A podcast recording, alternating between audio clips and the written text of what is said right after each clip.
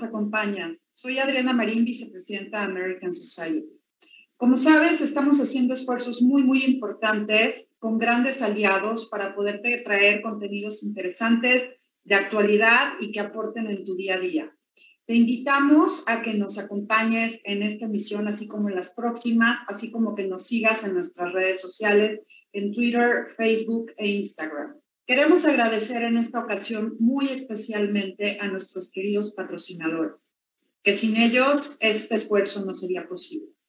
Gracias inmensas a Dow, La Moderna, Iguay, 3M, Constellation Brands, Axalta, American Express y Honeywell.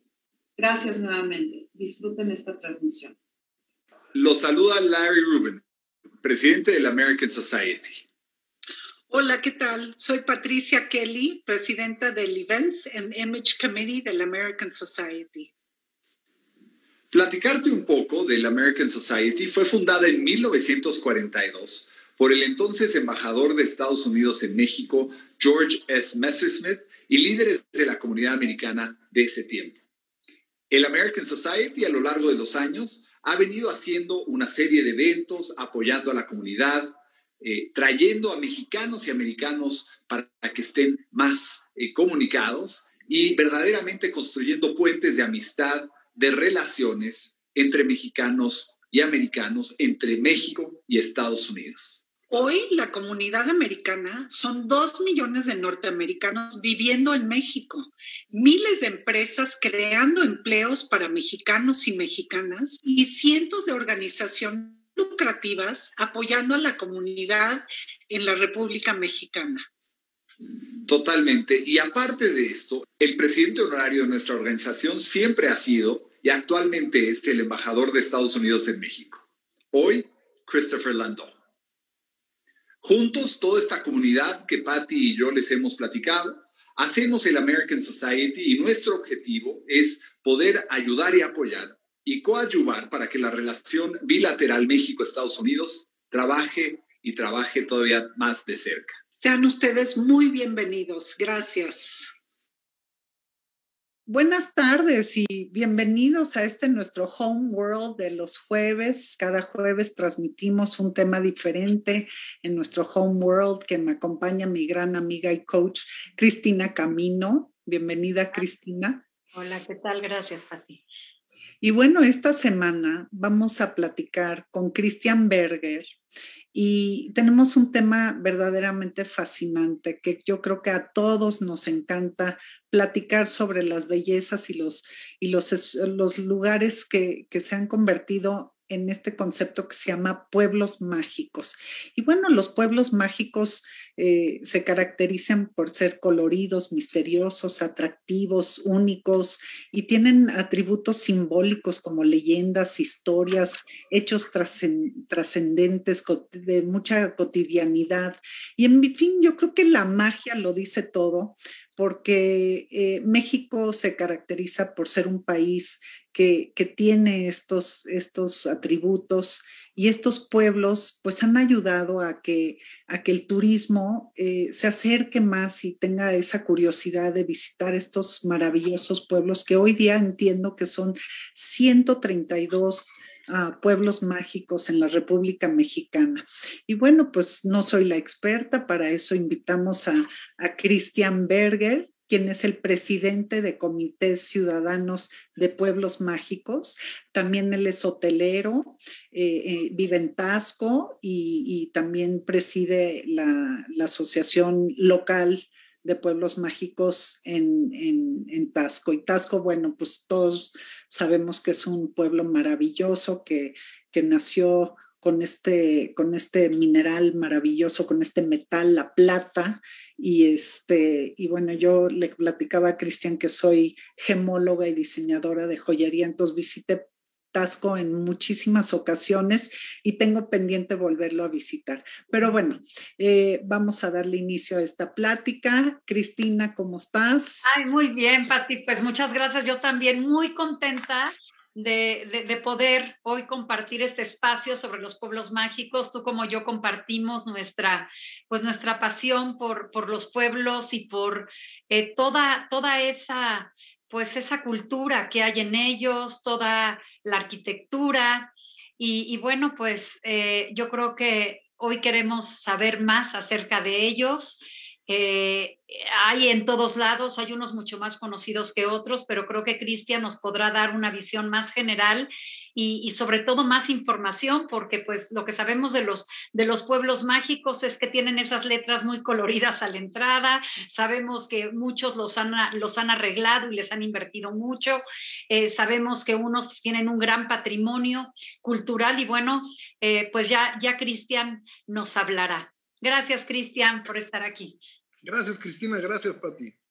Bienvenido, Cristian. Pues platícanos, digo, creo que no tenemos muy claro cómo nace el concepto de pueblos mágicos. Creo que nació en el 2001, pero tú cuéntanos.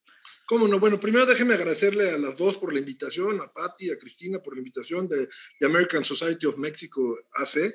Muchas gracias, un honor estar con ustedes y, y en, este, en este espacio de Homeworld. Muchas gracias, de verdad, por la oportunidad de platicar sobre este programa maravilloso que son los pueblos mágicos. Efectivamente, Patti, como comentas, nació en el 2001, el, el 5 de octubre del 2001. Este año se van a cumplir 20 eh, años del programa. Surge como un programa, se asocia al turismo porque está definitivamente asociado al turismo, pero realmente es un programa con, con carácter social. Eh, el programa de Pueblos Mágicos busca posicionar los atractivos tangibles e intangibles de las comunidades, de las localidades a las que se les otorga este nombramiento. Muchos de ellos al principio, el primero fue Huasca do Campo en Hidalgo, es un pueblo de origen minero. Empezó siendo un, programa hacia el centro México con pueblos mineros por, por, la historia de México y cómo se fueron dando en, en este periodo de, de, la conquista española. Y ahorita pues, hay pueblos mágicos de playa como Tulum, como Todos Santos, este, Bacalar, que no es playa. Ha crecido mucho el, el, el programa en muchos sentidos. Hay otros que, son en, en, haciendas, por ejemplo, en, en, el sureste, ¿no? Este, como Izamal, como Valladolid, este, y así eh, Tlaxcala, en Tlaxco. Entonces, fue, fue, son como espacios que se han ido recuperando, que tuvieron una vocación en su momento histórica que pudo haber sido minera, que a lo mejor sigue siendo, ¿no? Como el caso de, varios de los pueblos que siguen compartiendo el tema minero, que, tuvieron que ver a lo mejor con las haciendas enequeneras o, o de lácteos en, el centro y en el norte de México hacia Coahuila, y, también con, con, vocación de pueblos de, de, pescadores, ¿no? Como Mazunte, como, como Todos Santos, que ahorita son destinos muy, muy bonitos donde se puede practicar surf, pesca, una serie de cuestiones. Entonces el programa surge con, con la intención de, de apoyarse en el turismo, no como un fin, sino como una palanca de desarrollo que permita un bienestar a la comunidad, que permita acercar a los destinos emisores, este, obviamente para los extranjeros, pero el 80% del turismo en México lo hacen los mexicanos, eh, un 20, un 19-20% de, de, extranjeros,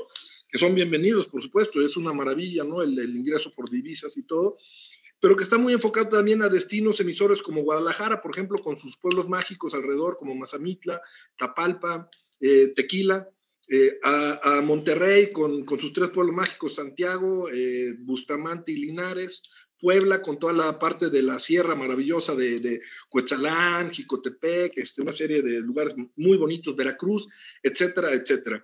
Y el programa tiene unos temas muy interesantes sociales, mencionaba yo, uno es redimensionar a la mujer, eh, más del 50% de las personas que participan de la actividad turística son mujeres, en los pueblos mágicos inclusive un poquito más alto. El tema de las comunidades originarias, de los pueblos eh, primarios, los, indígenas, que están muy relacionados con, con, con, nuestros hermanos indígenas, que están muy relacionados con los pueblos mágicos. Muchos pueblos mágicos tienen su, su base en, justamente en estas primeras culturas, eh, de diferentes, ¿no? Por supuesto, si vas al sureste encontrarás el tema maya, si estás en, en el centro aquí hacia Morelos, hacia Guerrero, eh, Tasco, Tlayacapan, Tepoztlán, pues tienes el tema de los tlahuicas, de los chontales, y así sucesivamente en el país. Tienes también un tema que, bueno, obviamente la mejora de las condiciones de los centros históricos, eh, a través, el programa empieza mejorando las fachadas de los centros históricos, recuperando mucho del patrimonio como iglesias, ayuntamientos eh, que están normalmente en los centros de, de, de los pueblos.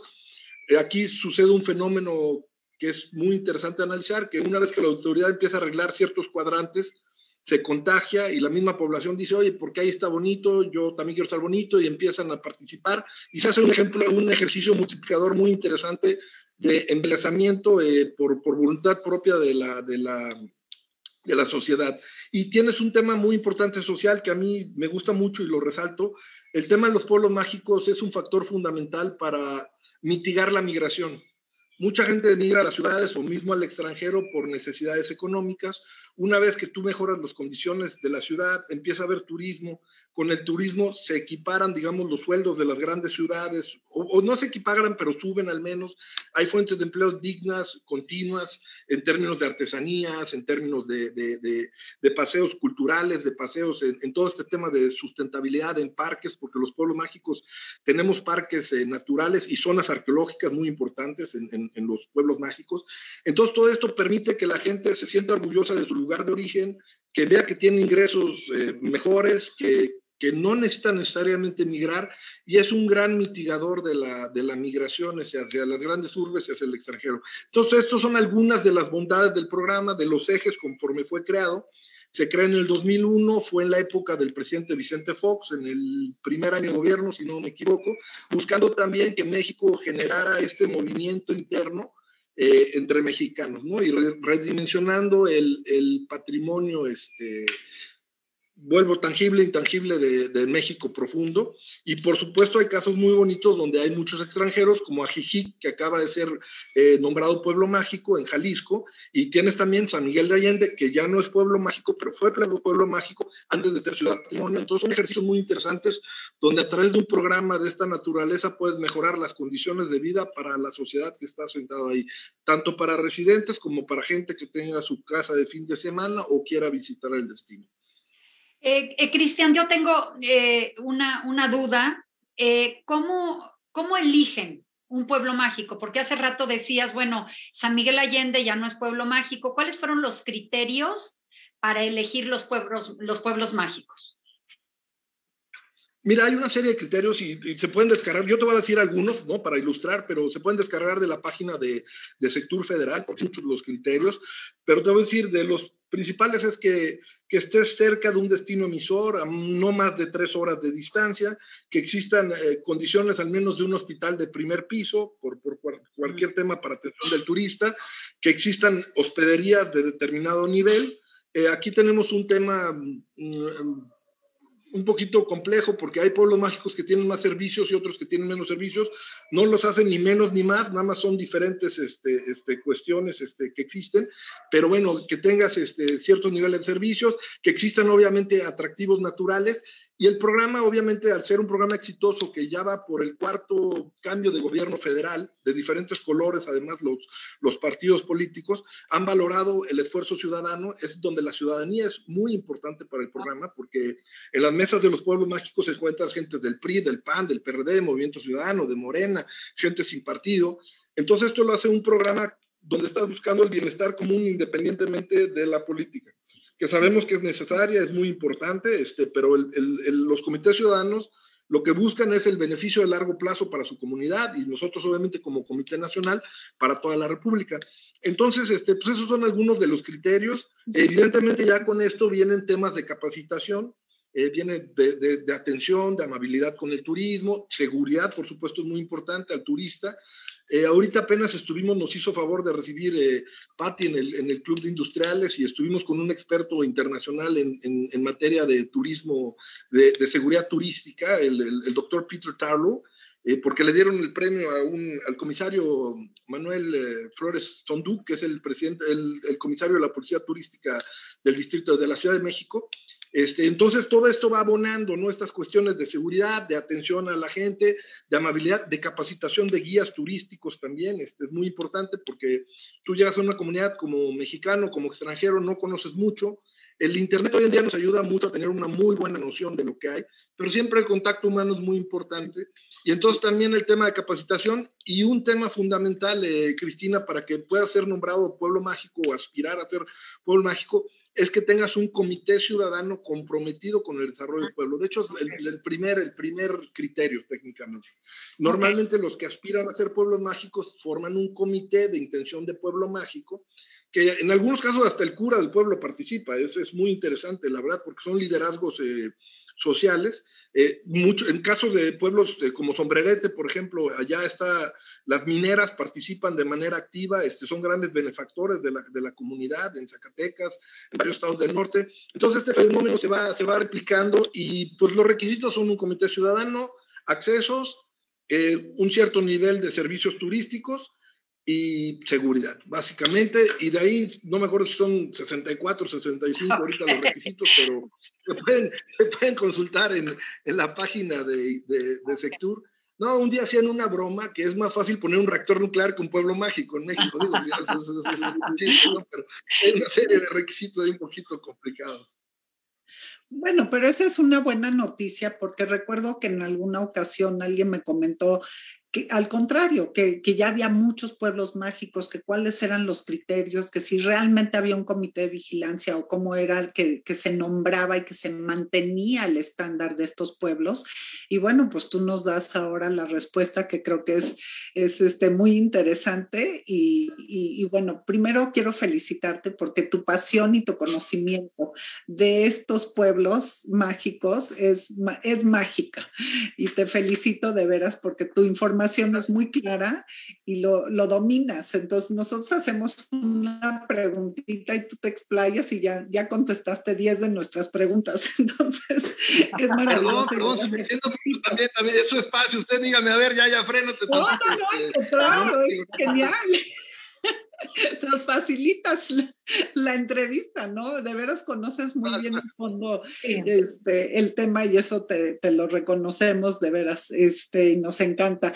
Y bueno, platícanos eh, si por ejemplo, hay una colaboración internacional en donde se dan a conocer estos pueblos mágicos y hay algún concepto o un proyecto similar en, en otro país que se asemeje al tema de los pueblos mágicos, porque a mí se me hace súper original y se me hace un, un proyecto maravilloso. Sí, bueno, Primero, comentarte que desde, desde la entrada en vigor de esta nueva administración federal, la que actualmente estamos viviendo, eh, la promoción de México se da a través del Consejo de la Diplomacia Turística. El Consejo de la Diplomacia Turística eh, lo encabeza Relaciones Exteriores y está en conjunto la Secretaría de Turismo, porque es la promoción de México a través de su red consular y la red de embajadas en, en todo el mundo. Eh, esto permite que los pueblos mágicos estemos en todas las embajadas de, de, de, México en el mundo y en todos los consulados y que si cualquier agente de viajes o interesado se acerca a la embajada del país donde, donde, se encuentre eh, puede tener información sobre los pueblos mágicos. Y además hoy en día yo creo que el Internet, esta maravillosa herramienta, cuando es usada para bien, este, te permite realmente tener un acceso y una cantidad de información muy importante. La página de la Secretaría de Turismo es muy buena, la verdad, sobre los pueblos mágicos. Y encuentras también ejercicios muy interesantes, por ejemplo, te puedo platicar, hemos suscrito convenios con Rotamundos, eh, que es esta como aplicación de reservaciones muy novedosa en Latinoamérica, y con Airbnb. Airbnb tiene un programa muy interesante a nivel mundial, pero en México ellos tienen su brazo comercial, que obviamente es su parte importante, donde generan los recursos, pero también tienen un área de responsabilidad social que pues no son independientes totalmente porque son de la misma empresa, pero digamos que los objetivos del área social son realmente promover eh, eh, los destinos. Y entonces desarrollaron un programa muy bonito que les invito a verlo porque está interesante. Obviamente los hoteles tradicionales son muy importantes, son la mayor parte, pero esto es interesante por el tema que ellos tienen un, un, programa que se llama México por Tierra. Lo puedes visitar en su página internet y están entrando a un nivel de desarrollo muy interesante y por eso suscribimos el convenio, donde no nada más están promoviendo su producto, sino están promoviendo el destino. Si tú te metes a esta página, Entonces puedes encontrar, por ejemplo, eh, anfitriones mágicos, que fue lo que suscribimos, gente apasionada de su pueblo, que tú puedes contactar vía su, plataforma y te van a llevar a conocer el pueblo desde adentro y no nada más los pueblos mágicos. Estos son rutas completas establecidas. A nosotros obviamente nos interesa por la parte de pueblos mágicos. Tienen eh, cocineras eh, tradicionales también donde tú puedes reservar, ir a comer a la casa de una señora en, un pueblo, en un pueblo mágico, este, que prepara lo tradicional. Eh, obviamente están certificados por ellos, este, hay ciertas garantías de, de, seguridad. De todo esto y obviamente recorridos muy bonitos. Entonces, este, como ese tipo de cuestiones estamos haciendo con otras organizaciones como con la MAF, que es la Asociación Mexicana de Agentes de Viajes de la República Mexicana, donde están más de, creo que 2.500, 2.600 agentes de viajes. Con ellos tenemos también convenios suscritos para, para la promoción, promoción de los pueblos mágicos. Eso en cuanto a la promoción. Y la otra parte que me preguntaba si hay programas eh, similares en el mundo, Francia tiene un, así como Pueblos Mágicos no hay ninguno, o sea, eso sí te puedo decir, así con el, con el enfoque social bien puesto como lo tiene este programa no hay, pero sí puedes encontrar, por ejemplo, algunos privados como Chateau en Relais, que empezó en Francia, ¿no? Este, puedes encontrar, este, en Italia hay también los pueblos, no me acuerdo cómo se llama exactamente, pero pueblecitos, este, que puedes visitar, que no están en las rutas tradicionales, ¿no? Aparte de Roma, de Florencia, de, de Venecia, están en otras rutas, en España hay algunos también, pero así estructurado como una política de gobierno, como pueblos mágicos. En México no, no conozco de ninguno, la verdad, así, así de claro el, el, enfoque ¿no? social. Oye, Cristian, bueno, yo, yo he visitado algunos, no todos, no los siento treinta y tantos, pero sí he podido visitar algunos y sí me doy cuenta que hay diferencias significativas en, muchos, ¿no?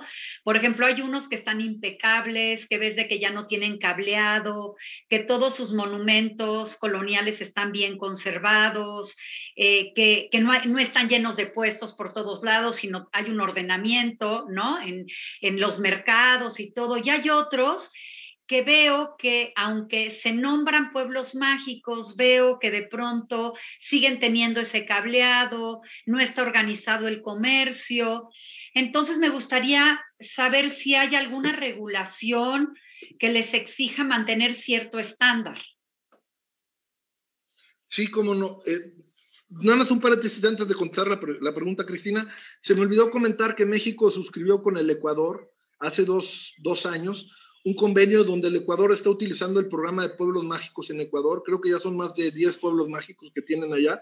Y obviamente con todos los procedimientos, los reglamentos de operación que México, a través del convenio con la embajada, con el que fuera ministro del Ecuador de Turismo, Enrique Ponce, y luego embajador en México de, Ecuador, este, se suscribió ese convenio y México exportó, por así decirlo, o compartió su programa con Ecuador. Entonces, el modelo, sí. Entonces en Ecuador sí existe. Y sé que otros países de Latinoamérica, entre ellos Panamá, están buscando ya sea una alianza o un, este, un programa similar por el, por el nivel de éxito que ha tenido. Perdón por el paréntesis, se me olvidó comentarlo en la, en la pregunta anterior, pero que, creo que era importante mencionarlo. Eh, mira, sí hay eh, diferencias significativas. La verdad, este, hay varios temas. Uno, el tiempo. Eh, porque el programa, obviamente, por ser un programa que va madurando, que va a cumplir 20 años, ha sufrido ajustes en el, en el, a lo largo del, del, programa. ¿no?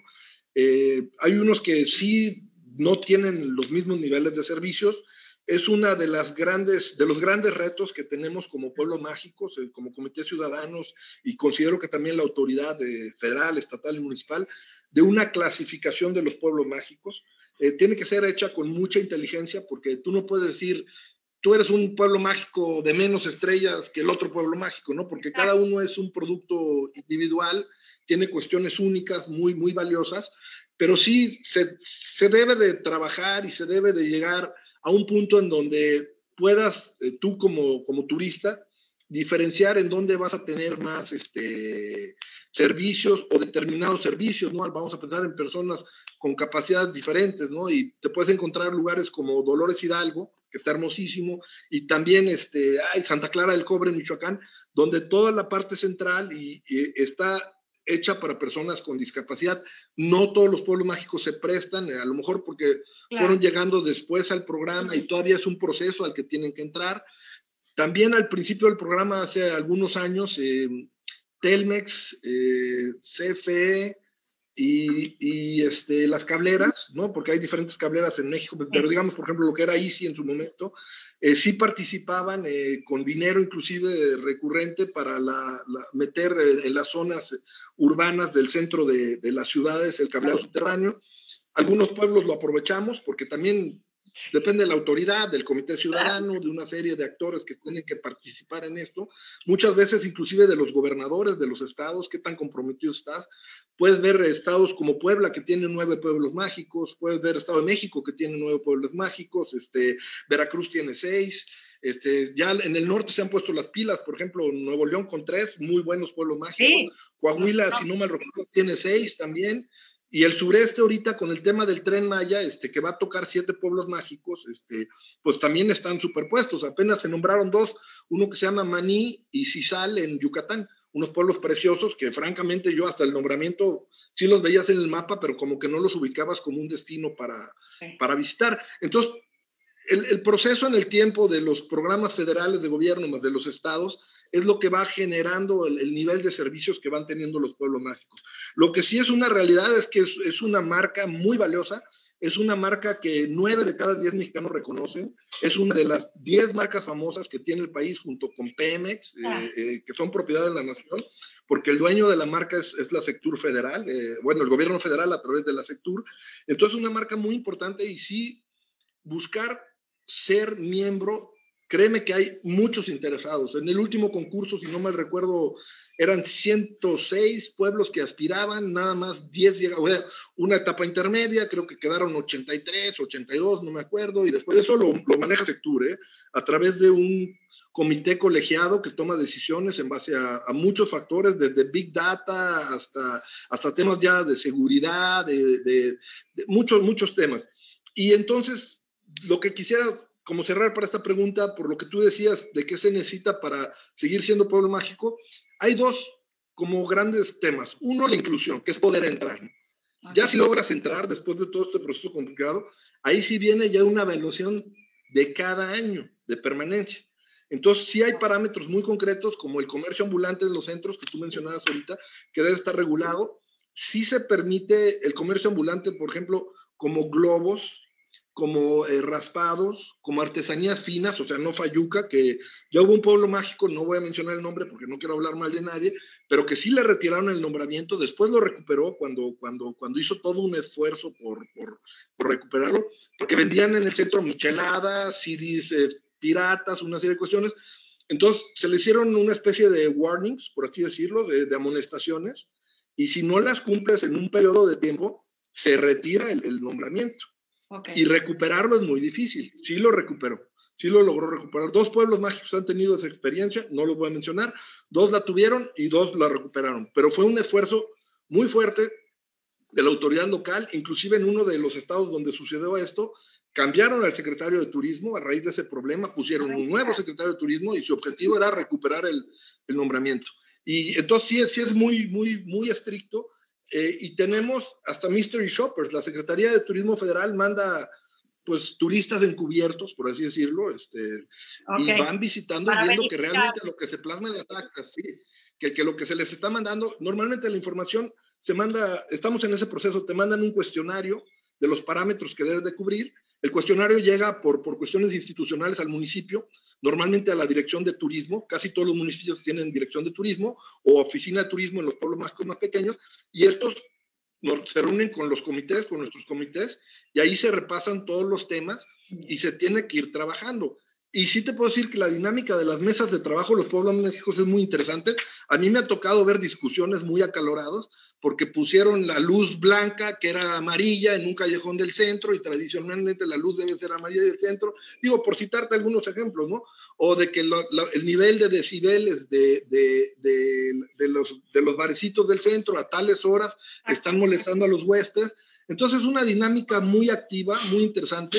Los pueblos mágicos, la, la virtud que tienen es que a pesar de ser patrimonio, a pesar de ser patrimonio, eh, también son pueblos vivos, que eso es muy bonito es, es, muy bonito porque tiene esta parte patrimonial y, y a la vez están vivos, hay actividad, hay, hay, turismo, hay... Entonces, eso es una, es una mezcla muy interesante que tiene que convivir el pasado con el presente y con el futuro, ¿no? Porque también se trata que existe un dinamismo en, en la economía. Ok. Interesante. Oye, Cristian, este, me encanta que menciones Dolores Hidalgo, porque yo le tengo un cariño muy especial a Dolores Hidalgo. He tenido eh, varias experiencias ahí, hemos hecho exposiciones ahí en el Museo del Bicentenario y la verdad es que es un pueblo mágico y la gente nos ha tratado maravilloso y a veces por tener esa cercanía con San Miguel de Allende, pues a uno se le olvida. O yo les decía, oye, vengo en la carretera, la de Querétaro, y no vi ni un espectacular que me, que me llevara a Dolores Hidalgo, ¿no? Que me invitara a ir a visitar Dolores Hidalgo. Entonces, si soy un turista que no va como con esa, esa misión de ir a Dolores Hidalgo, a lo mejor me lo pierdo. Pues creo que también, eh, pues ojalá que tanto los, los pueblos se, se, anuncien más, pero también nosotros debemos de hacer nuestra tarea de investigar cuáles son los pueblos mágicos, dónde están ubicados y, tratar de visitarlos, porque te llevas unas sorpresas muy, muy gratas. Eso por un lado. Y te quería preguntar, la pregunta obligada, pues eh, eh, ahorita con la pandemia, eh, me imagino que hubo efectos positivos y, y efectos negativos, pero para mi gusto, puede ser que, mucha gente haya migrado a ciertos pueblos este, donde tienen casas o donde escogieron a lo mejor hasta rentar alguna casita en Airbnb, e irse de la ciudad y resguardarse en un lugar mucho más tranquilo y agradable que, la gran metrópoli. Entonces, ¿qué opinas tú? cómo se ha comportado este tema? Sí, complemento rápido de Dolores Hidalgo, porque me emociona a mí también Dolores Hidalgo. Yo tuve familia en, hace muchísimos años de mi abuela y es la cuna de la, de la, independencia nacional, es muy importante Dolores Hidalgo. Y, tienes el museo también de... Sí, mucha historia. Tienes a José Alfredo Jiménez, que es, es, es, tú sabes, la música básica para cualquier mexicano y extranjero, este, es básico. La mejor. José Alfredo. Ranchera. La mejor ranchera. Tienes el, el, su museo de José Alfredo Jiménez, extraordinario. Y ahorita hay un nuevo pueblo mágico también muy cerca. En Guanajuato tienes la ventaja que los tienes muy cerca. Está como un Fort, que está precioso también. Y ha pasado un fenómeno que tiene que ver con pueblos mágicos y con otro tipo de cuestiones también, pero asociadas al turismo. Ahorita ya hay unos vinos extraordinarios cuando no era tierra de vinos tradicionalmente. Este, y entonces te encuentras también unas experiencias gastronómicas muy bonitas, no nada más allá ahorita porque estamos hablando de ahí, en todo México hay este, este, este fenómeno, en, Querétaro mismo es extraordinario el tema de la ruta del queso y vino y una serie de cuestiones, pero bueno, te digo, todo esto ha venido creciendo muy, muy padre.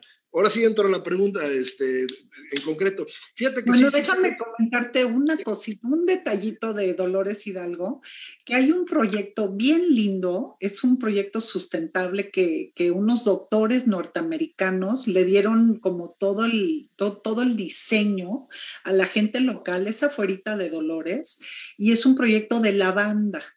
Entonces tienen siembran lavanda y ya o sea, poco a poco se fueron eh, entrenando para hacer diferentes productos de, con la base de lavanda. Y después de como, no recuerdo si 10 años, los doctores ya lo soltaron, ya les dijeron, pues you're on your own, ahora sí que ustedes de aquí para adelante.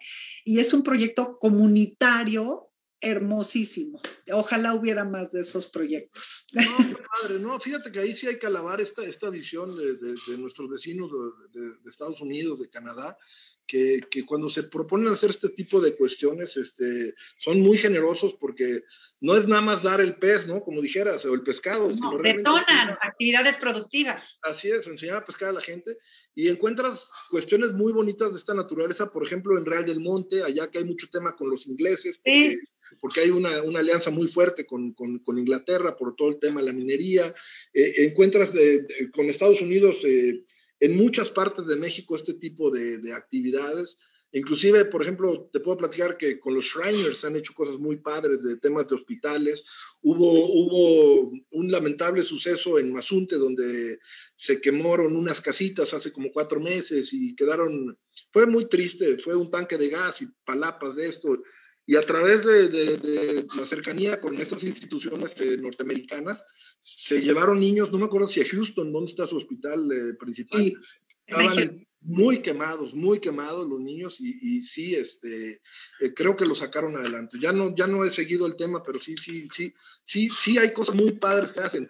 El tema de Oaxaca, mi esposa es oaxaqueña, ahí los americanos son súper activos también en los pueblos mágicos de Oaxaca, en Mitla, este, los ves muy, muy padre ahí, este, y en muchos lugares, ¿no? De la República, no nada más allá, pero obviamente hay destinos como que les gustan más para vivir, ¿no? Oaxaca es uno que les gusta mucho, Jalisco, lo que mencionaba de Ajijic hace rato, Tapalpa también hay, hay muchos norteamericanos por el tema de la industria en, Guadalajara que tienen sus casas de fines de semana.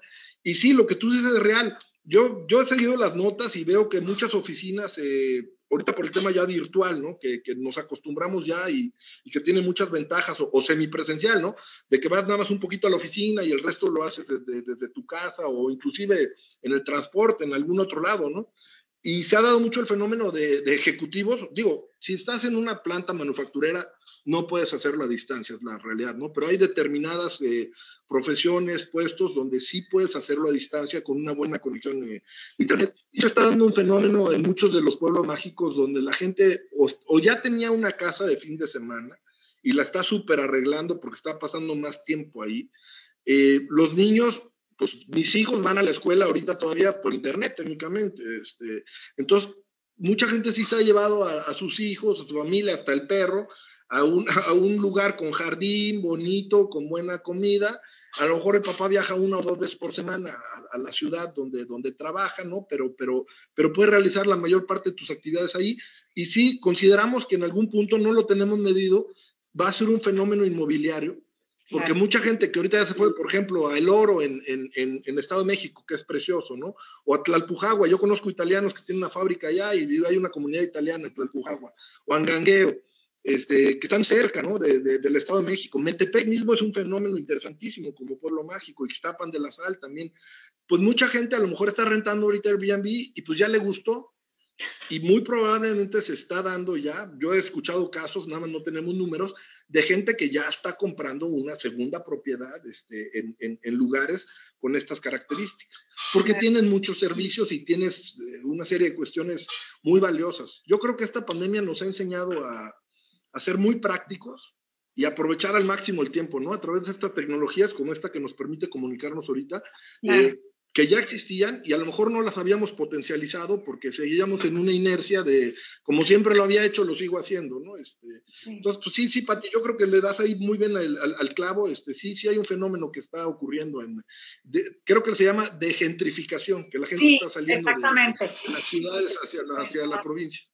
Oye, Cristian, y bueno, eh, nos hablabas de, de, cómo se detonó o cómo inició esta idea eh, con este enfoque social del cual hablas, pero a nivel estadístico, sí ha habido una mejora en la vida de las personas en 20 años que ustedes tengan documentado, o sea, si sí ha incrementado su calidad de vida, si han logrado emprender nuevas actividades productivas, tal vez eh, todas las comunidades que se dedican a las que producen artesanías ha crecido, o sea, ¿qué tanto realmente eh, ha mejorado la vida de las personas? Porque me imagino que a muchos pueblos mágicos ha llegado gente de fuera, han, ya han empezado a detonar una serie de actividades. Pero, pero yo estoy hablando de las personas que son originarias de los pueblos mágicos. O sea, ellos después de 20 años sí ven una mejora en su vida nosotros desafortunadamente no tenemos la estructura para generar estadísticas. Eso se lleva a través de la Secretaría de Turismo Federal. Hay un organismo que se llama Datatur, que es el que registra el tema de ocupaciones, que es un referente para nosotros más o menos de, ver dónde empieza a haber más afluencia, que se debería traducir de manera natural en, en beneficios sociales. Y, el otro es el INEGI, ¿no? Sí, al INEGI sí lo consultamos, inclusive al Instituto Nacional Indigenista, son las cifras oficiales para ver las afectaciones en las poblaciones eh, diferentes que existen. Yo te puedo hablar de casos eh, muy particulares, por ejemplo, Tapijulapa, que es el pueblo mágico de Tabasco, que está hermosísimo, es un pueblo increíble ahí, el río que pasa está precioso, estás a una hora y cuarto de, de, de, la capital. Eh, sí ha mejorado. O sea, el, el nivel de, cantidad de restaurantes, ellos generan mucho una artesanía de, de, palma que tiene un nombre, no me acuerdo si es eh, Huawei, es una palma muy fina con la que hacen este tipo de muebles como de ratán, este, muy hermosos.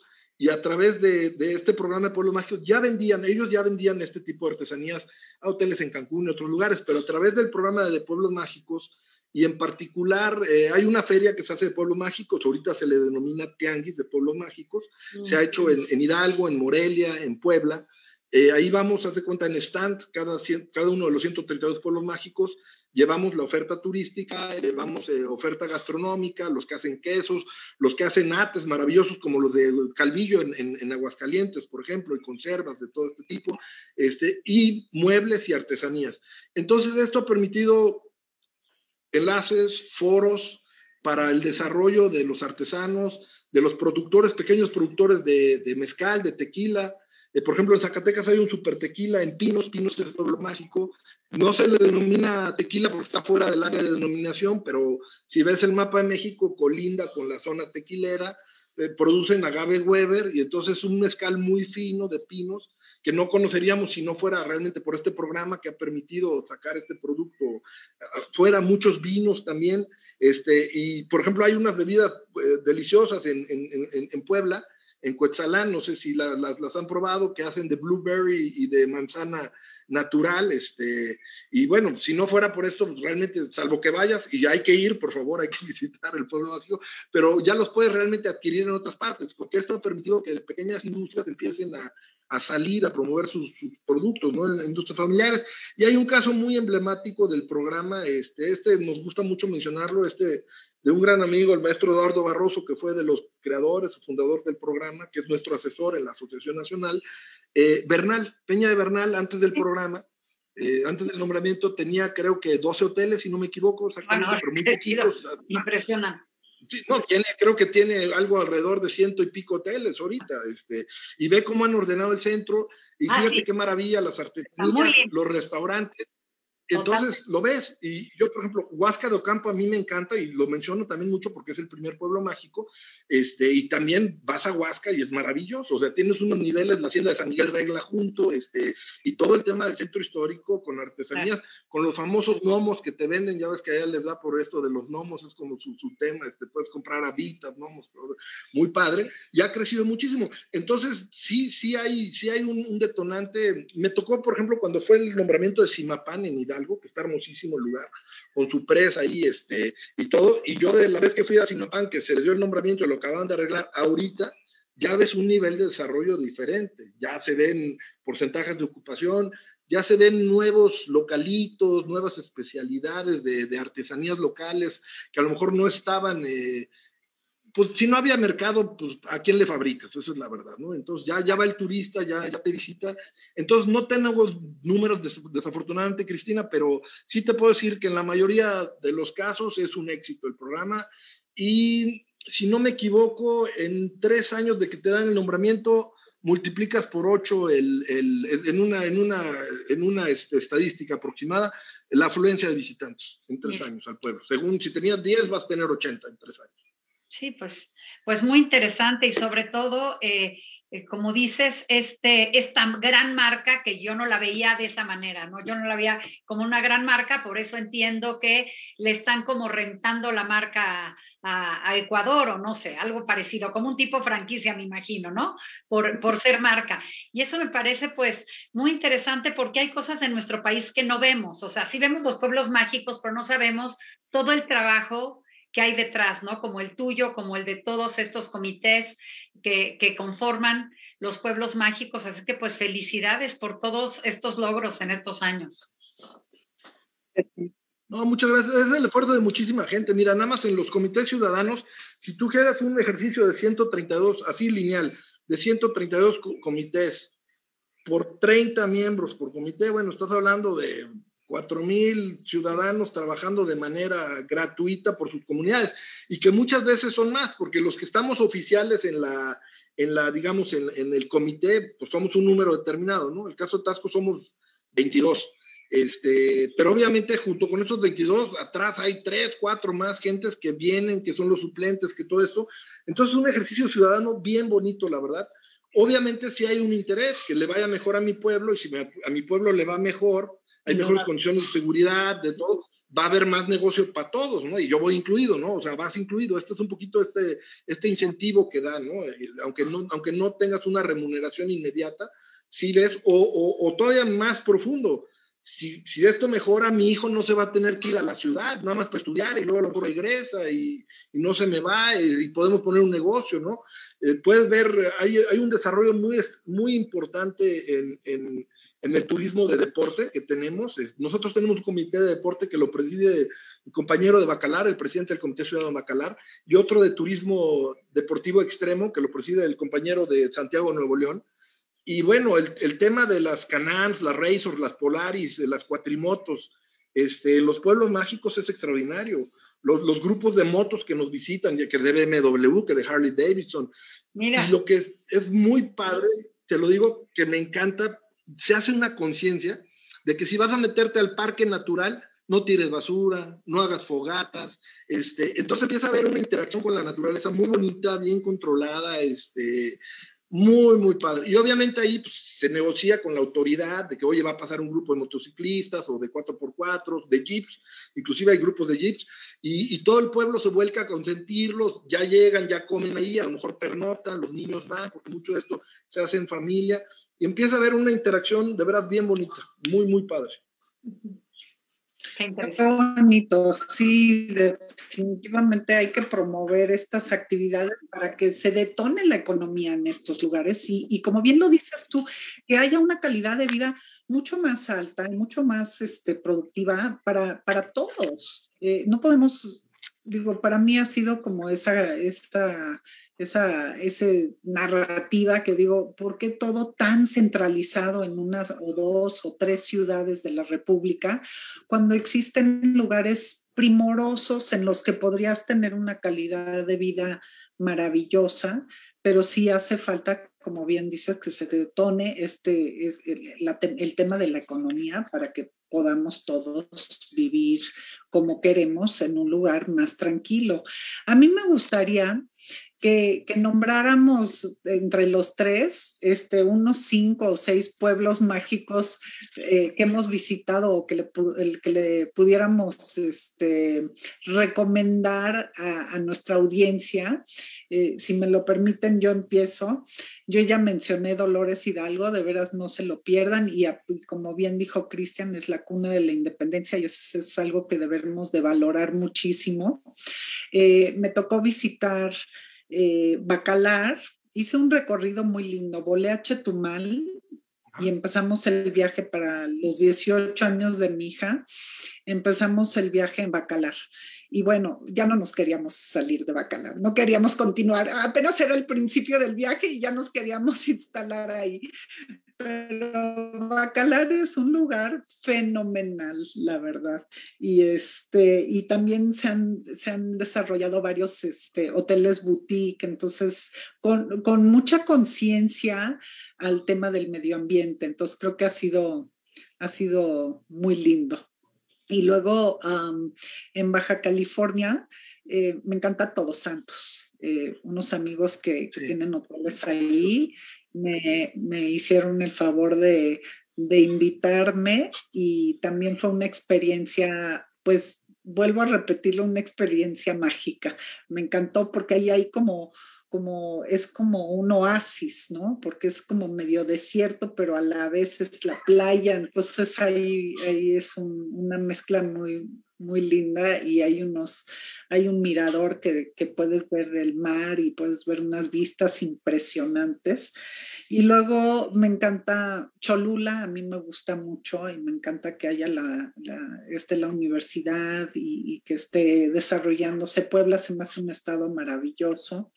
Y bueno, ahora sí que no lo dejo al final, lo dejo porque para mí es uno de los, de los más lindos que, que, que ya no es comercial, Cristian, pero a mí me encanta. Y es tan cerca, cerca de la Ciudad de México, este, y hay tanto que hacer, y llegas, si llegas tempranito, te puedes ir por el día, este, puedes llegar temprano, echarte un desayuno divino, darte tu vueltecita, comprarte tus cositas, y creo que hay mucho que ver en Tasco. Tú nos podrías platicar mucho más de Tasco que yo, pero, pero bueno, esas son mis, algunas de mis sugerencias. Bueno, pues, pues, yo tengo algunas sugerencias que me encantan. Bueno, Comala me encanta al pie de los volcanes es una verdadera belleza. Es más, un día que estuve ahí dije, yo me vendría a vivir por acá.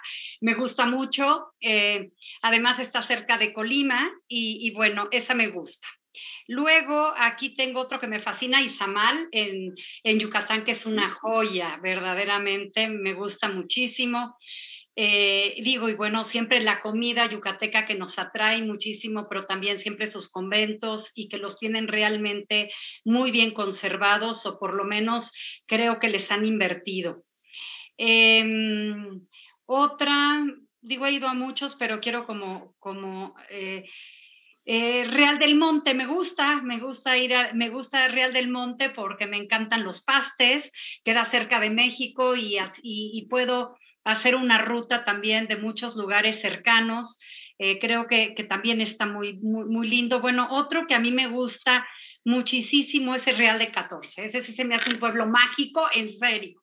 Sí, o sea, tiene esa magia de que de pronto pasas por ese túnel y llegas a ese lugar y bueno, Fui la última vez hace dos años, había ido como hace diez y hace dos años fui y estaba transformado. Realmente me impacté de la cantidad de hoteles que hay, esa oferta que tiene y, bueno, me gustó mucho.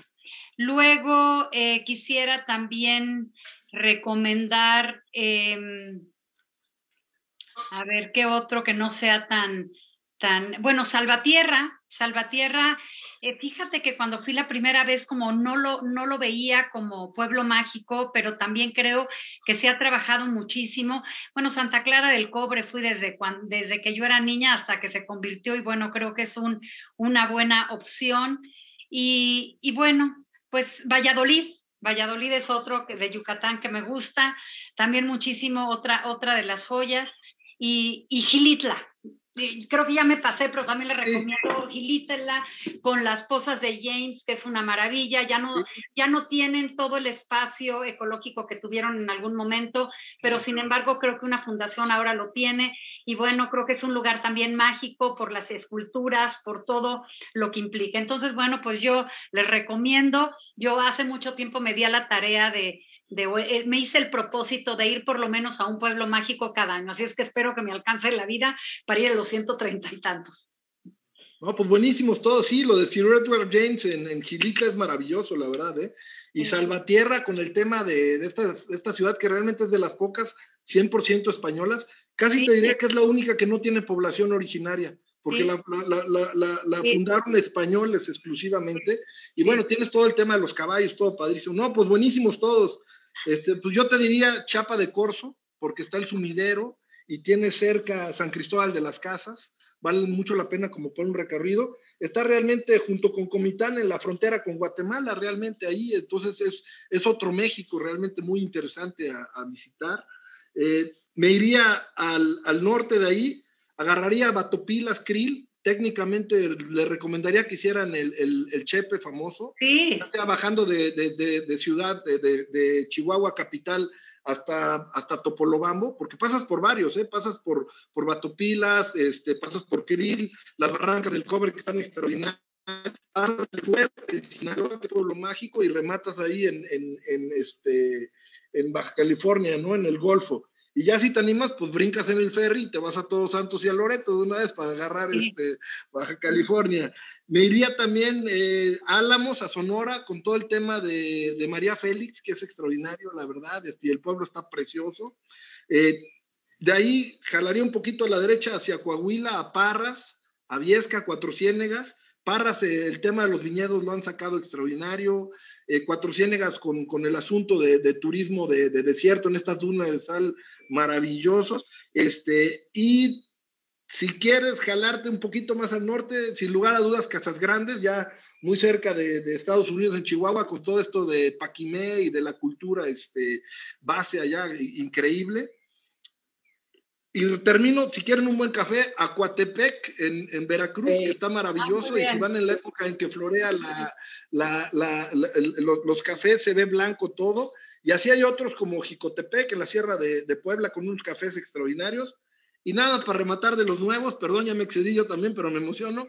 Acaban de nombrar Pacho, yo lo visité antes del nombramiento. Este, un paseo por Michoacán está precioso. El tema de las guitarras, tienen unos museos de guitarras preciosos, tienen un conservatorio de guitarra clásica. Puedes ver cómo empezaron los bisabuelos haciendo guitarras, eh, las vendían en Ciudad de México con todo el tema de mariachi. Ya luego cómo empezaron a perfeccionar la técnica eh, llevan guitarras, los mejores rockeros de Estados Unidos, de varias partes del mundo, de guitarra clásica, las llevan a reparar ahí o a hacer sus guitarras.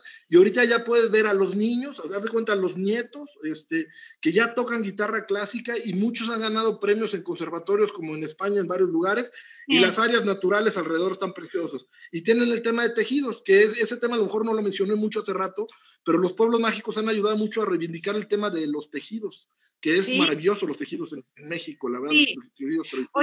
oye, ya que bueno, eh, ya que estamos emocionados, me, me, acordé de otros a los que he ido, como Zacatlán, como Mestitlán, Acochitlán y Sombrerete. También los conozco y creo que también tienen una gran riqueza. Eh, por ejemplo, Zacatlán, bueno, son unos paisajes en la sierra que son extraordinarios.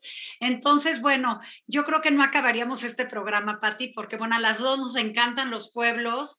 Eh, hace muchos años eh, me acuerdo que, que estuve en Brujas y dije, qué maravilla es estar en un pueblo tan bello, ¿no? Igual los pueblos de Italia, los pueblos de Francia, y cuando empezó eh, esto de los pueblos mágicos, dije, oye, en México también tenemos grandes pueblos y me empecé realmente a entusiasmar y apasionar de toda esta riqueza. Oye, definitivamente. Su sombrerete, Cristina, nada más como un dato, este, Curioso, también uno de mis bisabuelos era de Zacatecas, de Chalchihuitl. Ah, mira, y a mí me encanta Zacatecas. Quiero decirte que es, de los lugares que más me gusta. Bueno, la, capital es ciudad patrimonio para llegar de base, increíble, y de ahí desplazarte a los pueblos mágicos, está precioso. Te iba a decir que en Sombrerete, y este es un dato curioso que probablemente muchos sepan y les va a llamar la atención, está la casa de Tomás Alba Edison, porque el papá de Tomás Alba Edison era el director gerente de la mina en Sombrerete por una minera estadounidense, Tomás Alba Edison nació en Zacatecas, en Sombrerete, ya luego se fue a Nueva York, y ahí, eh, bueno, hizo todo, la patente del foco y todo. Este, que no lo sabía. Ahí está la casa de Tomás Alba Edison en Sombrerete. Pues he ido, pero nunca visité y, y, digo, y es uno de los grandes hombres de ciencia de todos los tiempos. De, las grandes inspiraciones, ¿no? pues sí, de las grandes inspiraciones. No, te lo digo porque es esa relación tan bonita que tenemos México con Estados Unidos, de, unos intercambios este, extraordinarios, ¿no? Como la zona de Chihuahua, que existe este, pues inclusive entre, entre con, los menonitas, ¿no? Tan, tan impresionante, ¿no? Que pasa en Estados Unidos una temporada, otra en Chihuahua, y es un enriquecimiento cultural muy interesante. Y bueno, ni te digo de la zona de Tamaulipas también, y, en Coahuila y en, en Monterrey, este intercambio tan bonito con Estados Unidos, este, de que pues somos de aquí, son, son de, de, allá, este, una cosa muy, muy padre, la verdad, que, que ha enriquecido mucho los pueblos mágicos, la verdad, de, de, toda la zona de la franja del norte del país, ¿no? Esta, esta visión tan, tan, tan padre que tienen de comunidad, ¿no? Los norteamericanos. Bueno, ya nos extendimos muchísimo, perdón, pero me pues, mucho. Oye, y, ahora que, bueno, eh, vemos a tantas personas en, en Estados Unidos, en Canadá, que toman su tráiler y recorren todo el país, pues yo creo que sería bueno tomar un tráiler y recorrer todos en un verano todos los, los pueblos mágicos, y sí daría tiempo, ¿no? En, en dos meses irá. Dos meses yo creo que te los echas. Bien Sería planeado. Muy buena idea. Pues hay que planearlo, hay que promoverlo.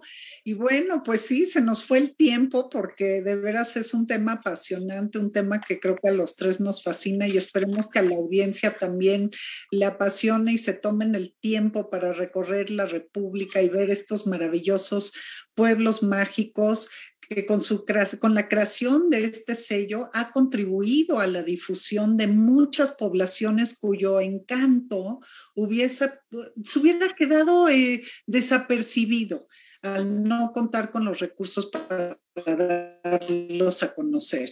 Y bueno, pues nosotras nos sumamos a, a estar este, promoviendo, eh, platicando con, con, la gente, con la audiencia en esta ocasión. Es un privilegio que, que, podamos compartir esta información porque México pues no deja de ser un país tan rico. Hay destinos que, que promueven mucho el e, ecoturismo, eh, que gastronómicamente son singulares. Eh, bien lo dijiste, los textiles, los vinos, los quesos. Realmente tenemos un país tan rico que nos debemos de dar el tiempo para, para conocerlo y recorrerlo. Y, bueno, pues yo hace un par de años hice un recorrido de, de, de, iglesias y fue, fue increíble. Tlaxcala, no mencionamos Tlaxcala, para mí Tlaxcala es una ciudad también modelo porque la tienen tan limpia, tan linda y, y las iglesias a los alrededores, las catedrales, tenemos de veras tanto que ofrecer, tanto al turismo nacional como internacional, que nos debería de dejar muy orgullosos de ser mexicanos. En mi caso soy Mis padres son de Estados Unidos, entonces yo invito también a todos los extranjeros viviendo en México que se den el tiempo para hacer estos recorridos de los pueblos mágicos. Y bueno, no me queda más que agradecerles. Es, hasta me enchinó el cuero porque de veras que fue una plática muy linda. Cristian, de veras nos contagias de tu pasión, de tu emoción y, y, bueno, pues no será la última de estas pláticas. Vamos a estar constantemente tratando de impulsar y de promover y de darle visibilidad a este sector que es el turismo, que es el sector tan importante para este país y agradecemos este, tu generosidad, tu tiempo y tu pasión. Muchas, muchas gracias. Y Cristina, pues todas tus intervenciones fueron maravillosas. Muchas gracias. No, pues gracias a ti, Patti, gracias, Cristina. La verdad, eh, les agradezco mucho este espacio tan importante, este foro tan importante para poder platicar de los pueblos mágicos, que nos conozcan un poquito más y, eh, ojalá se animen a visitarnos y, que sepan que son lugares muy bonitos. Eh, los pueblos mágicos no nada más son de México, son del mundo. La verdad, es, es un patrimonio de tantos años, tanto tangible, la parte histórica de monumentos e iglesias y todo, pero también la parte intangible, como son las danzas como, como son este, los, los, pues la poesía, la música, la gastronomía, gastronomía extraordinaria, son que vienen de cientos de años atrás. Entonces, gracias por este espacio, la verdad, de, de, poder estar con ustedes. Eh, comentarles nada más como cierre que estamos ahorita trabajando mucho en el tema de crónica, que es con los cronistas, con sustentabilidad, con el medio ambiente, muy comprometidos con la Agenda 2030 en los pueblos mágicos, eh, de sustentabilidad de, la ONU hacia el 2030 y, por supuesto en la parte del turismo responsable que, nos interesa que, que, la gente nos visite y que estamos trabajando mucho en todos los pueblos mágicos, las medidas de bioseguridad. Eh, hay en todos los pueblos mágicos una conciencia con el tema del COVID-19 ahorita para que se sientan seguros de, visitarnos. Eh, obviamente es un tema que va a quedar por muchos años, lo sabemos todos, pero estamos trabajando eh, para dar las mejores condiciones eh, posibles para que nos visite todo el mundo. Este, muchas gracias nuevamente por el foro, es, es de verdad este, un privilegio estar con no, Y me encanta que menciones este, elementos como los aspectos culturales vinculados bien a las culturas indígenas o al sincretismo con la herencia de la colonia, este, herencia colonial española, y creo que ahí también tenemos mucho que valorar y que, y que, y que tratar de protegerlo, porque es parte de la historia, de la esencia de México, y qué bueno que lo mencionaste. Y bueno, todos estos datos que nos das, pues nos, nos, they encourage us to go visit the pueblos mágicos. Entonces, te estimula, exactamente, buena palabra. Pues bueno, Cristian, espero que nos, nos regales otro segmento para seguir platicando y, bueno, pues muchísimas gracias a la audiencia, gracias por acompañarnos. Les recuerdo que esta es una gran familia, la organización, la Asociación The American Society of Mexico, pues los invita a que visiten nuestra página y why not become a member, por favor. Muchas gracias. Gracias. Adiós. Gracias, bonita tarde.